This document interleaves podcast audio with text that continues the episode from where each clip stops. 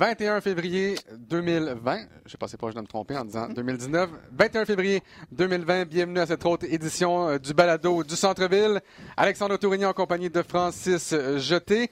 Et je dois dire, Francis, euh, ce, ce balado-là a failli, un, ne jamais avoir lieu, ou bien mm-hmm. on a failli commencer euh, en retard parce que on se retrouve dans nos grands studios, tout nouveau studio euh, de balado-diffusion ici à RDS. Et hein, c'est, très. On est proche. Hein, une chance qu'on est de bons amis. Ouais. Euh, pour c'est cosy, cosy. Ouais, pour ceux qui nous écoutent euh, en balado, on avait un, un, bureau, je vous dirais, de peut-être quoi, huit pieds. Et là, huit pieds est devenu cinq pieds. Et je, me sens très fois, on est dans un euh, garde-robe. Également, également pour ceux qui, qui nous écoutent, donc euh, sur, euh, ben, soit sur iHeart, soit sur iTunes, Spotify, vous ne réalisez pas à quel point Francis a un beau visage présentement. C'est un peu comme s'il s'était fait maquiller pour l'occasion. Un peu. Un peu beaucoup. Un peu. Comment ça va, Francis? Ben, moi, tu sais, habituellement, je fais de la web diffusion à l'UCAM pour les matchs de basketball. Puis là, tu sais, c'est tout nouveau qu'on est en cam. Fait que là, je commence à devenir une vedette parce que je suis en cam ici, puis je suis en cam ah euh, à l'UCAM. Fait que là, c'est pour ça, maintenant, je demande tout le temps à être maquillé. Et puis écoute, euh, ici, à RDS, dans, je vous dirais, dans, dans tous ceux qui travaillent sur le basketball, je suis le plus petit à 5 et 11 et 3 quarts, je dois dire. Ouais, dans, dans pas le podcast de, euh, basket. Ouais. Pas, pas de Max Boudreau, euh, pas de Max Paulus, pas de William Archambault, même pas de Mathieu Jolivet. Donc, c'est la seule fois présentement où je me sens grand à côté de quelqu'un ici à RDS par rapport au basket. Merci beaucoup d'être mon co-animateur de toujours, mon cher euh, Francis. Oui, puis ceux qui nous écoutent, peut-être vous ne saviez pas que j'étais petit parce que je me souviens à l'époque où euh, j'avais le site Jet Set Basket, quand je collais des meetings pour euh, développer euh, des, partenariats ou quoi que ce soit, tout le monde s'attendait à avoir un grand bonhomme de basket. puis là, j'arrivais du haut de mes 5 pieds 7 et tout le monde était un peu surpris. Donc, ah, écoute, voilà. 5 pieds 7, mais tellement de talent sur un, sur un parquet. Hein? Si seulement tu avais mesuré 5, mettons 6 et 7, Là, je pense que tu aurais sûrement joué NCA, peut-être même euh, NBA, hein? on ne sait pas On ne sait pas, on sait pas. Trêve, jamais. Trêve de plaisanterie, on va aller rejoindre un joueur qui, lui, a joué dans la NCA, notre collègue William Archambault. Comment ça va, William? Ça va très bien, et vous? Ça va très bien. Écoute, William, on va évidemment revenir sur euh, le match des étoiles que tu as eu la chance de décrire, notamment euh, le week-end dernier, et peut-être revenir un peu sur le concours d'habileté et le fameux concours de dunk qui a, qui a, fait jaser énormément. Euh, tout d'abord, si on parlait peut-être du match des étoiles et on reviendra sur les dunks, euh, qu'est-ce que tu retiens du fameux match des étoiles, William? Est-ce que tu as aimé la nouvelle formule qu'on a utilisée cette année? Moi, je te euh, j'appréhendais un peu le type de format qu'on allait voir, surtout avec le fait que c'était principalement, on a décidé de changer, ça vraiment à l'honneur de Kobe Bryant. On a, décidé, on a décidé de changer euh, le format aussi pour rendre ça un peu plus intéressant à cause du manque de compétition.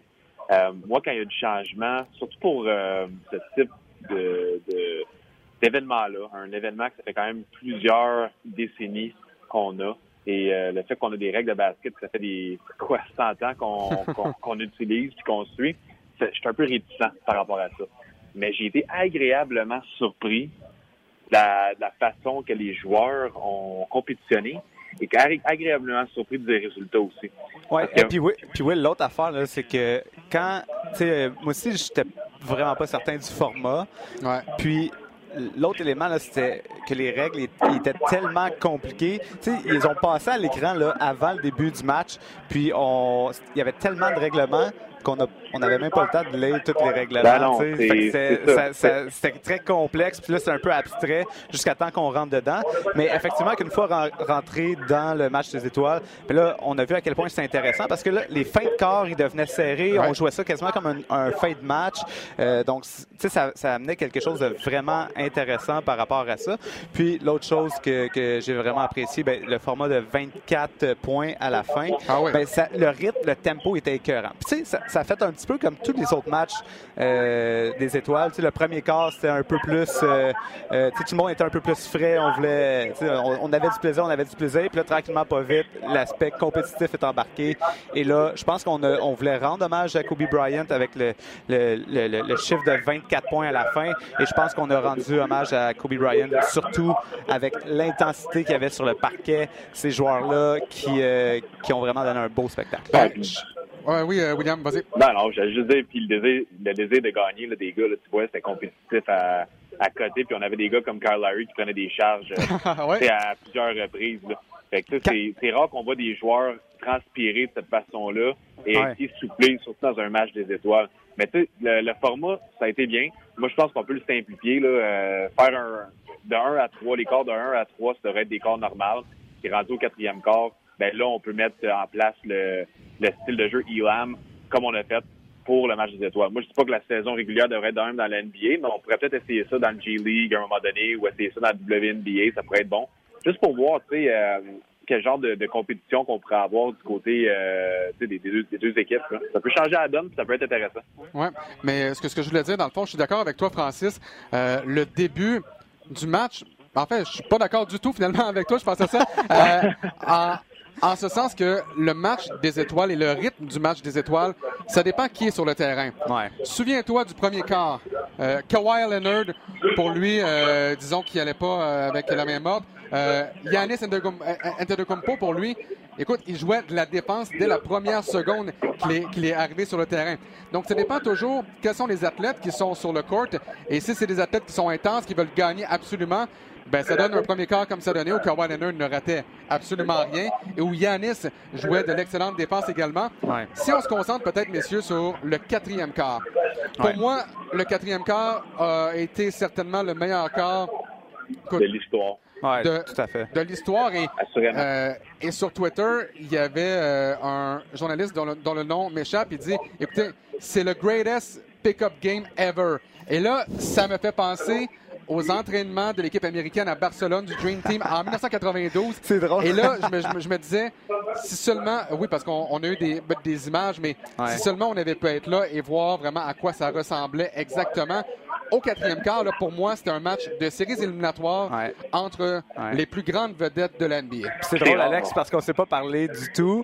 Euh, de- bon, on savait qu'on allait parler, Ouais, aborder ce sujet-là, mais j'avais la même analogie en tête, moi aussi, de parler du euh, fameux match euh, intra-équipe de la Dream Team en 92, qui est comme le meilleur match qu'on a jamais pu assister. Et j'avais exactement la même analogie. Puis moi, j'ai tweeté pendant le, ma- euh, pendant le match des étoiles, j'ai dit, OK, moi, je pense qu'on peut vendre toutes les équipes, puis garder ces deux équipes-là qui vont se promener, qui vont faire un peu comme les Harlem Globetrotters, puis on fait juste aller regarder ça. Les, les billets vont être plus chers, mais tabarnouche qu'on aurait du beau basket. Puis là, t'as- assez de vedettes, de talent dans NBA pour aller rester des joueurs, puis tout le temps garder ça comme Je, je ne pense pas que ça arrive. Je pense pas que ça arrive, mais ça serait écœurant. Euh, et William, qu'est-ce que tu as pensé justement de, de ce quatrième quart-là qui a été complètement fou? Euh, tu, tu en as parlé, Carl Lowry, qui prend deux charges euh, offensives. Carl Lowry qui a été le premier joueur de l'histoire à prendre un charge, un, un charge dans un match des étoiles. Et, mais C'est si- complètement fou, là. mais il y a quelques joueurs qui n'ont. Si Carl était là, Trey Young, lui, n'a pas joué du quatrième quart. Qu'est-ce que tu as pensé de- du quatrième quart d'une part, mais de l'utilisation euh, qu'a fait Nick Nurse de son banc? Il est pratiquement pas allé à son banc, à part pour faire jouer Carl Lowry tout le quatrième quart. Ouais, ben, je te dirais que c'était. Juste la stratégie de l'entraîneur. Il voulait garder les joueurs probablement qui pensaient qu'ils allaient euh, performer à un haut niveau puis qu'ils allaient donner à 100 On sait que Carl Larry, c'est un compétiteur à, qu'on qu'on- qu'on a presque jamais vu en ce moment, surtout dans la ligue, surtout rendu à son âge. C'est un gars qui arrête jamais. Puis le fait de l'avoir sur le terrain, en plus se faire coacher par son propre entraîneur, euh, être avec Pascal Siakam, son coéquipier, puis euh, étant un vétéran, je pense que c'était- nécessaire de l'avoir sur le terrain. Tu sais, les jeunes comme euh, comme Trey Young, Luka Doncic, des joueurs qui c'était la première fois qu'ils étaient dans le match des étoiles, les autres qui étaient plus starstruck, là, qui étaient plus Ouais. euh, genre « Oh wow, je suis vraiment là, j'étais à un match des étoiles, je trouve ça vraiment cool ». Peut-être que l'intensité n'aurait pas été aussi euh, au niveau de Kyle Larry, par exemple, ou Chris Paul. Puis aussi, peut-être qu'il y aurait eu un peu de jitters. Peut-être qu'on aurait été un peu nerveux sur le terrain, qu'on aurait fait un peu plus d'erreurs qu'un vétéran comme euh, Chris Paul ou Kyle Larry aurait, aurait fait sur le terrain. L'autre élément, c'est euh, toute la notion de, du 24 points hein, que- qui vient changer un peu la stratégie de l'entraîneur parce que tu n'as aucune idée combien de temps ça peut prendre aller chercher 24 points. Donc, c'est pas comme si tu avais une période de temps que là, tu sais que tu vas, euh, tu vas t'ass- asseoir quelques joueurs pour les relaxer parce que tu as, encore du temps. Le- Il y a cet aspect-là aussi qui rend euh, la chose intéressante. Seule chose qui est moins intéressante du 24 points, c'est que ça s'est terminé sur un free throw. Ah c'est un peu- c'est des choses qui arrivent. C'est sûr que ça allait arriver de même. On n'arrêtait pas d'en parler en nombre. On n'arrêtait pas de dire, bah, faut pas que ça se finisse avec un lancer franc. Faut pas que ça se finisse avec un lancer franc. Mais à un moment donné, quand t'es agressif comme ça, en fin de match, puis aussi t'es à, à la limite en termes de faute que tu peux donner, ben, il faut avoir une faute, puis Ouais. ça va être des lancers francs, puis ça va se terminer comme ça. Puis il y a des gens qui disaient, ah, ben, peut-être ce qu'on pourrait faire, c'est de mettre une règle. Quand il y a une faute, ben, la balle elle va sur le côté, puis il faut absolument tirer un panier, mais à un moment donné, ça, ça peut, ça va jamais s'a- s'arrêter. La, la personne va juste fauter, fauter, fauter, puis la game peut euh, s'éterniser pour toujours. Là. Fait que, c'est des choses qui arrivent, mais ça fait partie de la game. Là. Puis l'autre chose que, que j'aimerais avoir votre opinion, euh, LeBron James en fin de match, là il a tenté le, le tir là, euh, presque du logo pour, euh, pour mettre fin à ça. Tout le monde aurait adoré que ça arrive, mais l'autre possession par la suite, tu sais, on, on- on a ouvert le spacing, LeBron qui avait la balle, puis qui a qui a comme pas attaqué, il a, il a décidé de faire une passe, puis là, c'est là que ça s'est terminé sur la faute, tu sais. À quel point, à quel point on aurait aimé voir LeBron comme finir ça avec un gros dunk puis qu'il l'a pas fait? Ah, mais Will, euh, je- est-ce que tu as déjà vu Peter et Francis dans la même pièce? Parce que j'ai l'impression que Francis et Peter sont devenus une seule personne. Euh, Peter nous en, nous en parle souvent, euh, comme quoi LeBron choisit toujours de faire le bon jeu de basket plutôt que d'y aller avec le tir euh, de la victoire. Ouais. Mais essentiellement, si LeBron donne le ballon et que son équipe gagne, il n'y a personne qui en parle. Ouais. Ben non, Mais- je sais. Tu sais, LeBron, là, il prend, je te dirais, là, il prend les bonnes décisions habituellement. C'est dans des cas où est-ce qu'il est un peu trop... Euh, on peut jamais dire qu'il est égoïste sur le terrain. Des Non. fois, il, il passe trop le ballon. Ça, c'est vrai. Sauf que dans ce, dans ce cas-ci, on avait quand même Anthony Davis qui, est- qui était, qui, était, qui était disponible, qui, avait, qui pourrait prendre la balle, puis c'est un excellent joueur, puis qui peut réussir en fin de match. Ouais. Ben- LeBron, il avait tenté son tir. Il a tenté son tir de 3 points, de 4 Il l'a points, de 5 points. Il l'a pas réussi. Il Ouais. a donné la chance à quelqu'un d'autre qui pensait qu'il allait possiblement avoir euh, la, euh, la chance de réussir euh, son tir ou des tirs dans ses bras. C'est exactement ça qui est arrivé, puis ils ont gagné. Mais oui, tu sais, j'aurais bien aimé de voir un LeBron agressif qui termine avec un dunk, qui aurait gagné l'MVP. Ça aurait été fou. hein. Euh, tu sais, ça, ça l'aurait solidifié encore Puis- plus. Tu sais, euh, sa renommée, là. Mais tu sais, c'est des choses qui arrivent, là. Tu sais, euh, en général, LeBron a quand même très bien joué dans cette partie-là. Puis avez-vous vu sur euh, les médias sociaux, il y a, il y a la, la fameuse photo qu'on a LeBron avec la- le ballon justement sur cette possession-là. Puis que là, tous les joueurs, euh, ben, toutes les vedettes, puis les joueurs en arrière sont là avec leur cellulaire, puis ils attendent Ouais. que LeBron fasse quelque chose, puis finalement, il fait de la passe. Euh, William, il reste euh, environ euh, cinq minutes avec toi. J'aimerais également avoir ton opinion sur le concours de dunk qui a été encore une fois là, probablement un des trois meilleurs depuis le fameux concours de dunk de 1988. Euh, Est-ce que tu fais partie de, de ces gens qui pensent qu'on a eu droit à un vol et qu'Aaron Gordon aurait dû remporter ce fameux concours de dunk-là? Essaye, toi, de sauter par-dessus un gars de 7 pieds 5. Hey, hey, Will, honnêtement, essaye de sauter même Par-dessus un gars de sept par-dessus pieds Francis sept. Moi, là, moi, là, quand j'étais je suis pas au capable. secondaire, quand j'étais au secondaire, je saute, ben, secondaire, cégep, puis université, je sautais quand même très, très haut, là. Puis j'avais un de mes, mes, euh, mes co-chambreurs au secondaire qui s'appelle Xavier Baribeau, qui mesure 5 et 8, qui joue à l'université Laval. À Laval, ouais. Puis je sautais par-dessus lui. Puis je me trouvais cool. Et puis je me trouvais hot, puis je sautais haut. Hey, du bol, quand tu sautes par-dessus un gars de 7 pieds 5, tu sautes haut, puis pas à peu près. Et puis il l'a- clairé solide. hein. Quand, quand on Ah, regardait, les, clairé, euh, quand on regardait les reprises d'en haut, là, en fait, Taco Fall, il a vraiment pris le fall, justement. Il a vraiment baissé beaucoup. Mais c'est pas parce que l'autre l'a accroché, c'est parce qu'il a eu peur. C'est parce que dans, dans les reprises d'en haut avec, le, avec le- la, la caméra, on voyait que c'était très, très clair. Puis L'autre, euh, ça, ça m'amène à vous parler d'un point. Là. Il y a juste ça que moi, j'ai pas aimé de ce concours de dunk-là. C'est à quel point tous les setups pour les dunks, ça partait d'un ballon dans le cou puis qu'on jumpait par-dessus. Tu sais, c'est comme, un moment donné, je trouve ça... Ça, ouais, c'est- comme dans le temps, là, des- dans les années début 2000, là, euh, il y avait des props. Fait que tout le monde amenait des accessoires. Ouais, des on voitures. par-dessus un auto. On, sautait, on avait deux paniers de basket avec Dwight Howard. euh, tu sais. Fait que dans ce temps-là, c'était les accessoires. Là, ça donne qu'on saute par-dessus les gens. Puis dans quelques années, ça va être je sais pas quoi. Il va y avoir quelque chose que- qu'on n'a jamais, qu'on n'a jamais vu. Euh, mais en général, pour répondre à ta question, Alex, moi, je pense vraiment que ça a été un des meilleurs concours de dunk euh, de tous les temps. Aaron Gordon a fait un excellent travail. Puis en plus, il y avait quoi? Toutes des 50 avant son, ouais, ouais. son dernier score. Puis il aurait dû avoir un 50 là-dessus. Puis comme il a dit, hey, j'ai eu des 50 partout.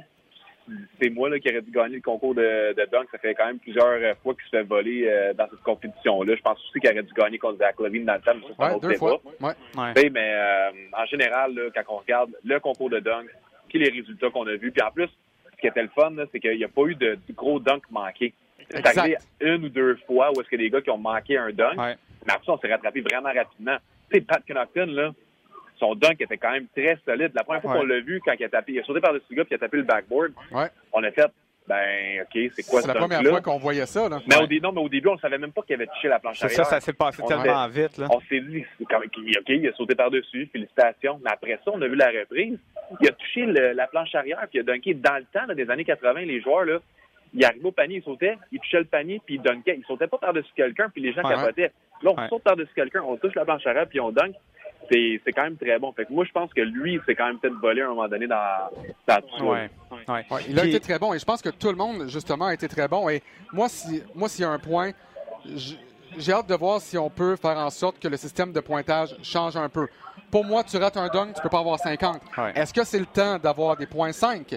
Euh, est-ce que tu baisses de 0.5 chaque fois que tu rates un dunk? Euh, mais pour moi, de la façon que ça s'est terminé, je comprends pas pourquoi Aaron Gordon a pas eu un 50 sur son dernier dunk. Puis, puis à la limite, mettons, Aaron Gordon aurait pu ne pas gagner parce que tu sais, il y, a eu des dunks, il, y a, eu un dunk qui n'a pas eu un 50, puis que là, qu'on, euh, Jones Jr., il, aurait, il aurait dû, lui, gagner. Mais là, c'est ça le problème, c'est la manière qu'on attribue les points. Puis je sais pas si ça avait déjà participé euh, à un concours de dunk comme juge. Moi, je l'ai fait. Puis, tu sais, on dirait que tu as de la pression de mettre soit un 9 ou un 10. Tu peux pas vraiment aller en dessous de ça, sauf s'il a manqué ses trois, trois essais. Donc, je pense qu'il faut vraiment revoir la manière qu'on euh, attribue le, pointage, puis qu'il y ait vraiment des éléments euh, techniques. vraiment un peu comme du patinage artistique, puis euh, vraiment que ça soit plus clair pour qu'on évite ces genres de situations-là. Parce que si vous avez regardé en avant en avant match de l'événement, il y avait tout le reportage par rapport à la controverse du dunk de 88 à Chicago avec MJ puis Dominic Wilkins. Puis c'est un peu la même chose qui s'est, euh, reproduit encore une fois à Chicago. Donc, euh, tu sais, c'est, quelque chose qui revient. Puis c'est pas, pas nouveau là, que les, les, les, euh, que les juges donnent des 50 vraiment rapidement. Donc, un 50, là, ça devrait être un ou deux dunks dans, dans la session, mais pas à chaque dunk, à chaque dunker quasiment qui sont capables d'aller chercher des 50, ça fait aucun sens. Avec tout ça, tu sais, à un moment donné, ça commence à être lourd. Là. Le, le week-end, c'est un week-end qui est supposé être là pour le fun. Les, les, gens ont du fun, les athlètes ont du fun, les partisans trouvent ça intéressant de voir les gars dunker.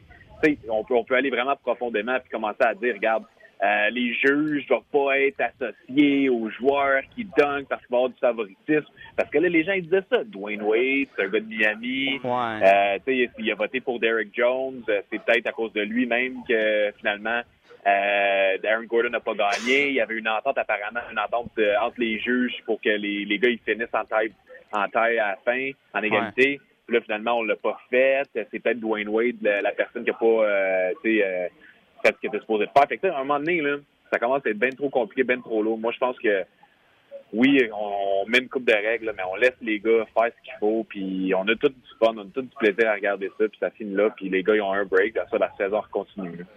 William Archambault, un gros merci encore pour ton temps. On doit te laisser aller parce que notre prochain invité, euh, c'est une personne, je pense, que tu connais bien.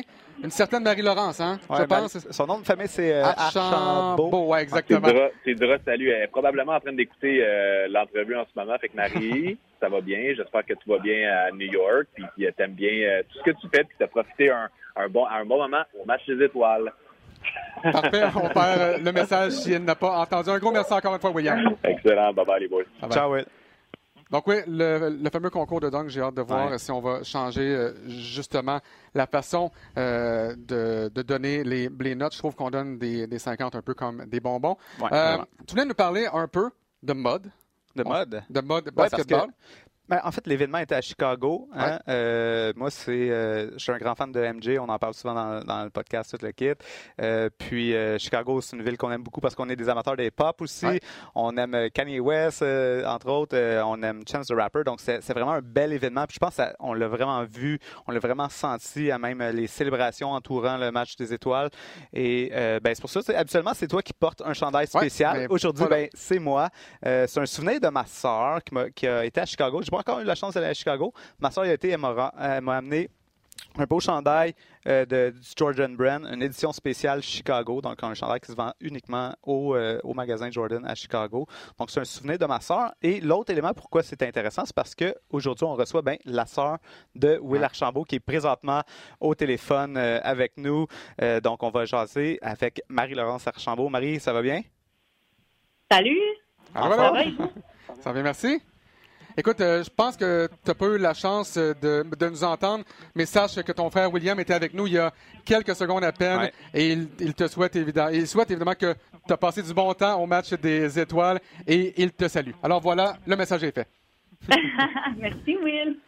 Euh, Marie, euh, aujourd'hui, on a la chance de te parler euh, parce qu'on parle, on fait une émission spéciale sur le match des étoiles et il y avait un élément intéressant par rapport au match des, étoiles, c'est qu'on avait deux Québécois qui étaient là avec la NBA Academy, qui étaient là avec les meilleurs joueurs, les meilleurs jeunes joueurs qui étaient à Chicago pour une autre sorte de match des étoiles pour les, pour les futures étoiles de la NBA. Et toi, tu étais là, tu avais la chance d'être là parce que tu travailles pour NBA Academy. Est-ce que tu peux nous parler un peu de, de c'était quoi l'ambiance puis comment c'était là-bas pour euh, nos deux Québécois, euh, au Max puis Bénédicte Mathurin? Oui, ben moi j'étais là en fait que, comme tu as dit, je travaillais pour la NBA dans le dans le département International Basketball Operations. Oui. Euh, fait que nous on, on, s'occupe de plusieurs événements au cours de l'année, dont Basketball Without Borders qui est en partenariat avec FIBA. nos gars, donc Ben et Omax, eux ils sont basés à la NBA Academy en Amérique latine. Et bon, comme ça, ils viennent de, ils viennent du Québec, de Montréal moi, ben, je suis toujours super, super contente de passer du temps avec eux. Euh, on était donc à Montréal. Ensuite, on était au G League Showcase. Euh, après ça, je les ai vus récemment aussi quand on est allé au euh, NBA Academy Women's Program au Mexique. Puis là, après ça, je les ai revus justement pour le All-Star Weekend pour Basketball Without Borders Global. Donc, moi, je suis toujours super, super contente de les voir, surtout les voir évoluer sur le terrain et à l'extérieur du terrain. Et pour eux, justement, d'avoir la chance de vivre ça et d'être au match des étoiles. Euh, Parle-moi un peu de ce que tu as ressenti. Est-ce que tu as vu une certaine lueur dans leurs yeux? Est-ce que tu as senti que le rêve était presque accessible pour lui, pour, pour, eux? Oui, ben, tu sais, ils sont quand même exposés beaucoup à, la NBA puis à tout ce genre de monde-là. Euh, tu sais, comme au G League Showcase, il y avait Lugans qui était là, il y avait d'autres joueurs aussi. Euh, mais évidemment, c'est de, pouvoir avoir Pascal Siakam, Laurie McCartan, euh, il y avait Taco Fall qui était là aussi, qui sont venus en gymnase. Euh, évidemment, c'était quand même une, belle expérience. Euh, ouais, c'est vraiment, c'est sûr que c'est vraiment bon pour un pour des jeunes entre you know, 17 et 18 ans de, de voir des joueurs de la NBA, euh, surtout des joueurs qui leur ressemblent ou qui viennent de, qui parlent le même langage, c'est aussi vraiment cool. Oui, tu parles de joueurs qui leur ressemblent, puis euh, tu parles du même langage. Mais tu parles entre autres de notre bon ami Pascal Siakam euh, qui était là avec ces joueurs-là dans le même gym pendant cet événement-là. Puis je pense que tu as eu la chance d'assister à une petite anecdote intéressante par rapport à Pascal Siakam puis au, Max qui se font un peu comparer des fois. Oui, ben c'est ça, on était avec, j'étais avec au Max, puis on se parlait, puis il dit ah ouais Pascal Siakam, je, je l'admire. Souvent, les gens nous comportent. Puis j'ai demandé est-ce que tu veux rencontrer? Puis il dit absolument. Fait que Pascal était vraiment cool. Il a pu parler avec Omax pendant comme trois minutes. Euh, il a été vraiment chanceux. Puis c'était le fun de voir euh, justement comme la connexion du fait que Pascal, il joue pour Toronto, il parle français. Puis après ça, il y a Omax qui se fait comparer à lui. Puis que s'il vient de Montréal. Euh, fait que c'était vraiment, c'était vraiment le fun. Puis il a même pu prendre une photo avec sa sœur après. Fait je pense que c'était une belle expérience pour eux. C'est vraiment une, euh, une, émission spéciale frères et sœurs. Moi, le t-shirt de ma sœur, euh, toi et Will sur le même podcast, puis on a une, anecdote frères et sœurs pour Omax et sa sœur avec Pascal Siakam. Et, et ce, qui était vraiment plaisant pour Omax, il a même eu la chance de parler avec Taco Fall, entre autres, et il a dit qu'il avait été ému, justement, encore une fois, d'avoir la chance de parler en français. Marie-Laurence, tu parlais de sa rencontre avec Pascal Siakam. Euh, il y a une clip qui est sur Twitter et c'est drôle parce que justement, Max dit à, Siakam, écoute, tu, joues pour les Raptors et là, il y a souvent des gens qui te comparent à moi, en fait, qui, me comparent à toi. Et là, tu vois Siakam qui dit, ben, si c'est vrai, d'une part, on va voir à quel point tu es bon sur un terrain avant d'avoir une comparaison du, genre, je vais attendre de pouvoir te voir sur le terrain. Puis l'autre chose qu'a dit Siakam, qui était un peu plus inspirant après l'avoir un peu écœuré, c'est euh, que dans le fond, il a la chance de devenir la personne qui veut. Euh, il a dit Moi, je n'étais pas connu, il n'y a pas personne qui me connaissait. Puis il dit J'ai mis les efforts, j'ai travaillé fort, puis je suis devenu Pascal Siakam. Puis dis-toi, tu es au max présentement. Puis si tu mets l'effort puis le travail, tu peux devenir qui tu veux. Il peut, il peut devenir son propre euh, joueur. Fait que ça, c'est vraiment, je trouvais, c'est une quote vraiment intéressante aussi qu'il a dit euh, Pascal Siakam. Euh, oui, en effet. Puis, aussi, juste de ne pas oublier que Pascal Siakam, il a aussi fait partie de Basketball Without Borders. Ouais. Fait que ça aussi, c'est quelque chose qui, qui, peut être inspirant de voir les gars passer par nos programmes de la NBA puis avoir justement cette exposure-là. Marie-Laurence, tu parles justement de basketball sans frontières. Euh, pour les gens à la maison, peut-être, qui n'ont aucune espèce d'idée de ce que c'est ce programme-là, est-ce que tu seras en mesure de nous le résumer? Euh, oui, ben Basketball Borders, excuse, Basketball Borders a commencé, euh, ça fait environ 18 ans. Euh, donc, c'est dans plusieurs différents pays. En ce moment, on fait des, des camps annuels dans chaque région.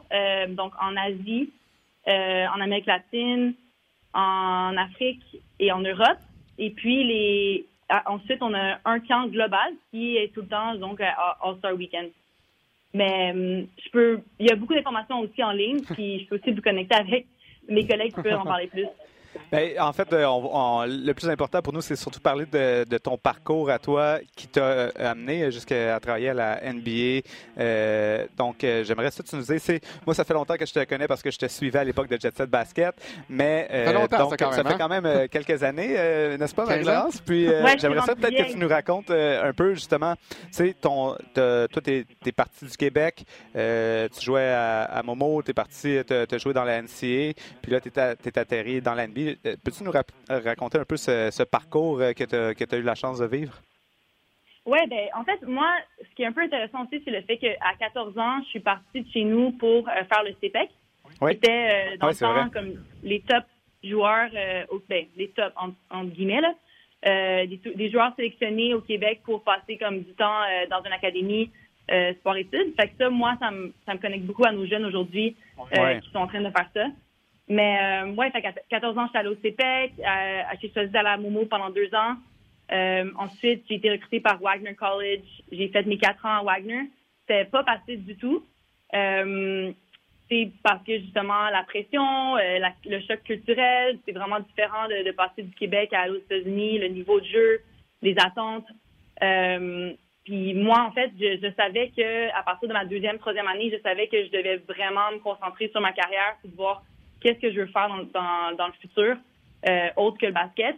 Et puis, même si le basket m'a amené vraiment beaucoup au niveau des connexions, au niveau de l'habitude de voyager, euh, au niveau de, pouvoir avoir une bourse d'études, euh, je savais que je devais me découvrir un peu à l'extérieur du terrain. Fait après, j'ai commencé à, pendant que j'étais à Wagner College, j'ai commencé à, à faire des, des stages, puis de voyager comme à l'extérieur du basket. Et puis, euh, je me suis vraiment impliquée dans ma communauté. J'ai appris l'espagnol. Euh, et puis, j'ai pu euh, avoir un stage ensuite à l'ONU en travaillant en événementiel dans Corporate Sustainability. Et puis, ensuite, après l'ONU, je devais comme quitter parce que quand tu es étudiant athlète aux États-Unis, tu as un an. Euh, quand tu es étudiant international aux États-Unis, tu as un an euh, où tu as un visa pour travailler. Et puis, après mon visa, j'ai décidé d'aller travailler au Sénégal euh, parce que je parlais français, qu'il y avait des belles opportunités dans le développement durable. Donc, j'ai travaillé euh, au Sénégal euh, pendant deux ans dans une organisation qui s'appelle My Agro, qui travaille avec des, des, producteurs agricoles. Et en même temps, je coachais le basket. C'est ça, en fait, ce qui m'a ramené à la NBA, c'est que je coachais le basket avec Seed Project. Et puis, la NBA, en fait, m'a découvert là-bas. C'est bien cool. Puis, J'aimerais ça peut-être que, tu nous dises un peu, euh, justement, là, présentement, euh, là, tu euh, à l'intérieur de la NBA, puis tu disais à quel point ton expérience avec le CPEC te, te, permet d'aider les jeunes qui sont là. je, sais que, je sais que tu peux pas trop parler de ton, ton rôle puis tous les, secrets qui y a autour de NBA Without Borders, mais peut-être nous dire un peu comme, principalement, tes, fonctions que, tu occupes présentement avec, avec eux autres qui, qui, te permet de, prendre avantage de ton expérience comme joueuse? Oui, absolument. Ben moi, j'ai euh, deux grands rôles. donc, je, suis chargée de tout ce qui est le développement de notre programme à l'extérieur du terrain. Donc, on a euh, plusieurs académies autour du monde, des camps pour les jeunes femmes. On a aussi des camps, euh, justement, comme Basketball Without Borders. Puis moi, je suis chargée de travailler et de trouver des, personnes pour parler à nos jeunes. A, on embauche des psychologues sportifs qui sont sur le terrain avec nos jeunes. Donc, moi, je suis chargée de ça et le curriculum. Puis, évidemment, c'est comme c'est clair parce que comme athlète, comme personne qui a vu aussi d'autres athlètes transitionner dans la vie, euh, je trouve que c'est vraiment important pour nous. Puis notre organisation, on trouve que c'est vraiment important de toujours penser à ça. C'est que comment est-ce que les jeunes vont se développer comme en tant que personne? Euh, donc c'est ça en fait. Euh, ça fait partie de mon rôle. Mais l'autre chapeau que je porte qui est assez différent, c'est la création du contenu. Et donc ça, c'est justement d'embaucher les, les, gens qui vont créer le contenu, et les histoires qui vont sortir de l'académie. Euh, puis, ben, en fait, moi, c'était super nouveau quand j'ai commencé à travailler avec la NBA. Puis, mais je trouve que c'est vraiment le fun. ça me permet d'avoir une relation avec euh, nos jeunes, puis de vraiment apprendre à les connaître, puis éventuellement, d'avoir un, impact sur euh, leur vie. Ouais, c'est cool. Ton parcours là, est vraiment fascinant. C'est drôle parce qu'on parlait de Pascal Siakam, qu'on a découvert justement à, Basketball Without, Borders, entre autres. un gars qui a joué à New Mexico State, qui était un bon joueur sans plus, mais c'est vraiment la preuve que, que tu joues au basket ou que tu veux travailler dans n'importe quoi, même si tu veux travailler dans la NBA, quand tu travailles, vraiment, c'est là que tu obtiens des opportunités et des emplois également.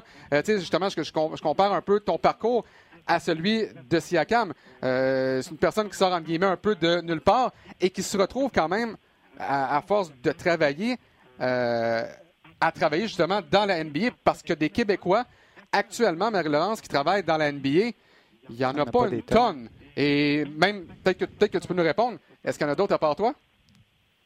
Ben, je sais qu'il y a, il y a des gens qui travaillent dans le, au niveau des équipes, dans les Raptors. Oui, exact, ça, oui, mais dans, dans les bureaux de la NBA, est-ce qu'il y a des Québécois même? Non, mais j'entends, il y a des noms québécois, puis je leur demande tout le temps, mais c'est des, Américains avec des noms québécois. des noms francophones, des noms francophones. Ben, il y a Ray Lalonde, en fait. Ouais, Ray Lalonde travaillait, Qui travaillait euh, en NBA avant d'atterrir euh, avec le Canadien de Montréal à l'époque. Fait qu'il y a Ray, euh, mais effectivement, qu'il n'y en, a pas des, des, tonnes de Québécois. Donc, c'est vraiment cool pour toi. J'avais une autre question, mais là, on vient de bifurquer, puis je viens de l'échapper, en fait, cette question-là.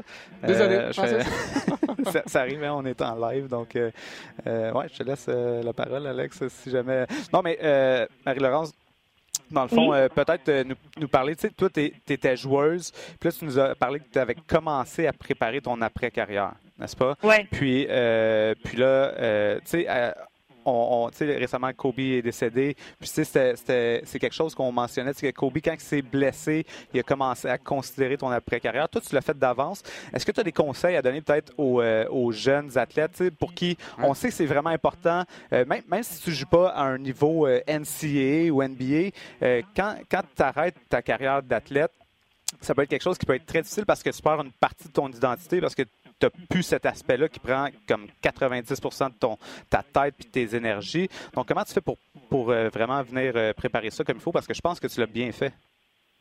Oui, bien, honnêtement, c'est une question que, que, je pourrais parler pendant des heures. Là. Ah ouais, hein? euh, fait que d'essayer d'en parler pendant une minute, ça va être un peu tough, mais en gros, je pense qu'il y a plusieurs choses qu'on peut faire en tant qu'athlète qui nous préparent pour l'avenir, puis qui peut nous aider en tant que sur le au niveau performance, puis au niveau de tout ce qu'on fait en tant qu'athlète. Par exemple, même si euh, y a une journée, honnêtement, si tu commences à, exemple, méditation, des genres d'habitudes de vie qui sont bonnes euh, pour notre vie en général, qui vont nous aider dans le futur, euh, self-reflection, faire, faire un journal, puis d'essayer de te poser des questions. Comment est-ce que j'étais aujourd'hui? Est-ce que j'ai bien fait? Comment est-ce que j'ai traité la personne? Comment est-ce que j'ai posé ma question? Euh, de faire ce genre d'exercice-là en tant qu'athlète, c'est des choses qui vont nous servir dans le futur. Euh, mais aussi même au niveau des intérêts de vie, comme, si tu as un intérêt dans la création de contenu ou un intérêt dans euh, la littérature ou quoi que ce soit dans la biologie, c'est quelque chose que même si tu poursuis ça pendant que tu es joueur basket, ça peut t'aider, ça, t'aide à être plus créatif même sur le terrain. Ça trouve comme des un genre de un portail dans ton cerveau euh, qui, qui, te permet aussi de justement soit euh, avoir un petit break mental, puis que ça t'aide, mais aussi avoir même avoir une autre vision des choses, avoir une autre, une autre opinion, des, un autre point de vue. Euh, fait que moi, je pense que c'est vraiment difficile des fois au niveau, surtout que nos athlètes, ils ont un, en général, en tant qu'athlète, on a tellement un schedule rempli. Euh, c'est difficile de faire le temps, mais des fois, de prendre le temps, c'est même la même chose. C'est même mieux pour ta performance de basket. C'est d'excellents conseils. On va s'assurer des, des partager. Puis peut-être, euh, dernière question, euh, les jeunes euh, qui, ont, euh, qui ont des décisions à prendre par rapport à où ils s'en vont dans leur futur. Est-ce qu'ils est qu restent au Québec dans, dans le collégial? Est-ce qu'ils s'en est vont universitaires au Québec? Euh, Est-ce qu'ils s'en vont dans un programme comme euh, du AAU? Est-ce qu'ils s'en vont avec euh, un programme comme euh, celui de NBA Academy? Ce serait quoi tes conseils pour toi, pour euh, ces jeunes joueurs-là? Wow. Euh, c'est parce que dans ton parcours, tu as touché un peu à tout ça. Hein? Tu as fait le CPEC, comme tu disais, tu as, joué au collégial, tu as joué NCAA. Fait que tu as, quand même de l'expérience qui peut être bénéfique pour euh, les kids. Oui, je suis d'accord que j'ai cette expérience-là, mais en même temps, le contexte a vraiment changé au Québec. Ouais. Puis je suis plus autant, euh, euh, aware.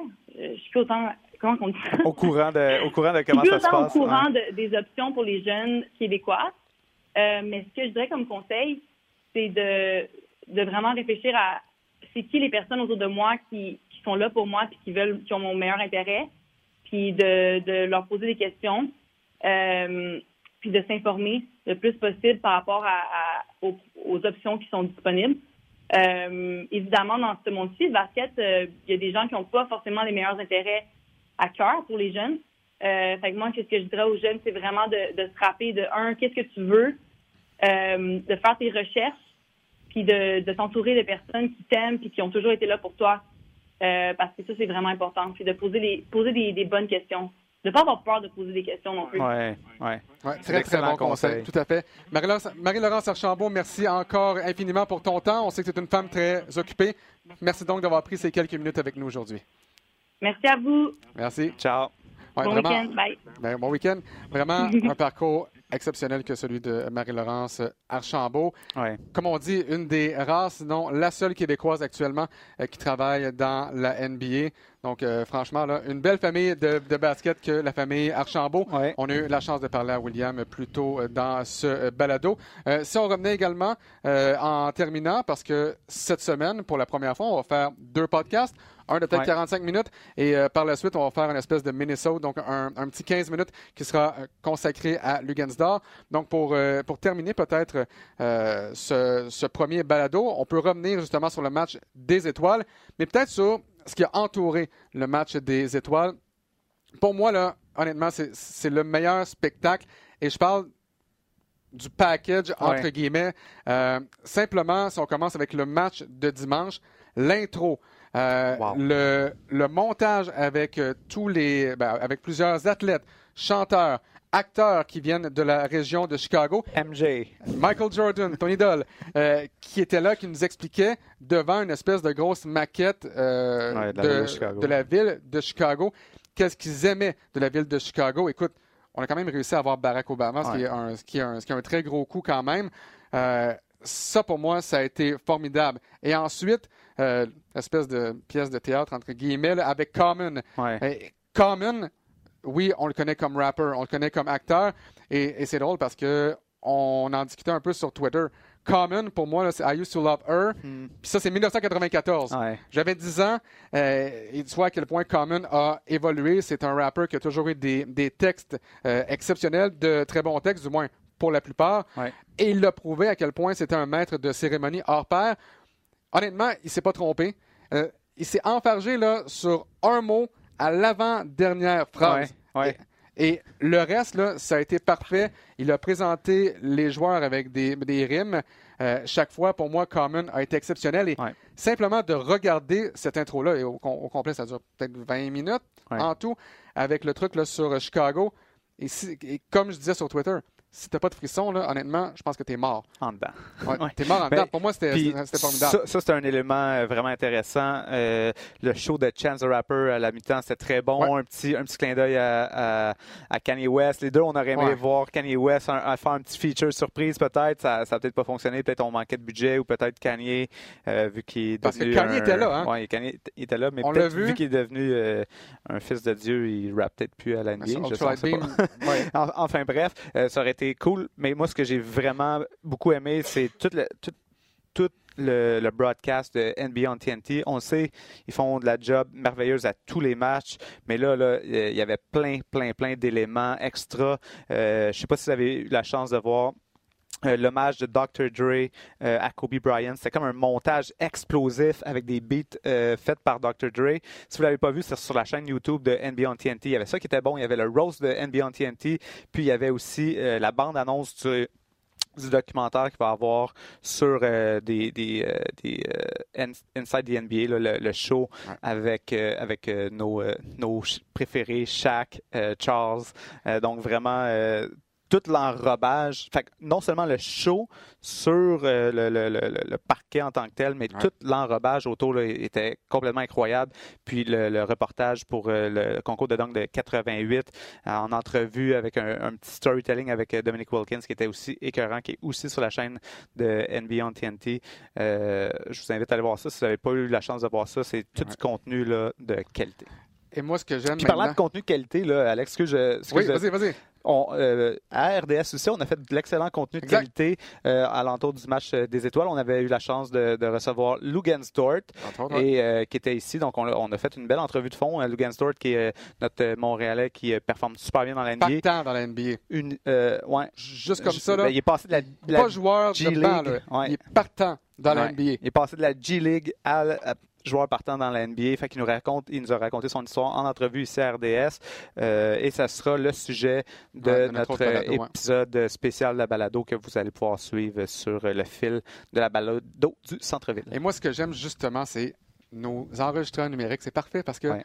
on pouvait regarder le match à RDS et par la suite, en tout cas, moi, je l'ai fait, je suis peut-être fou, hein, ça se pourrait, mais euh, je l'ai regardé par la suite à TNT, justement, en anglais. Donc, j'ai pu vraiment voir les, euh, les deux façons de travailler. Euh, Il y a une chose pour moi que j'ai pas aimé.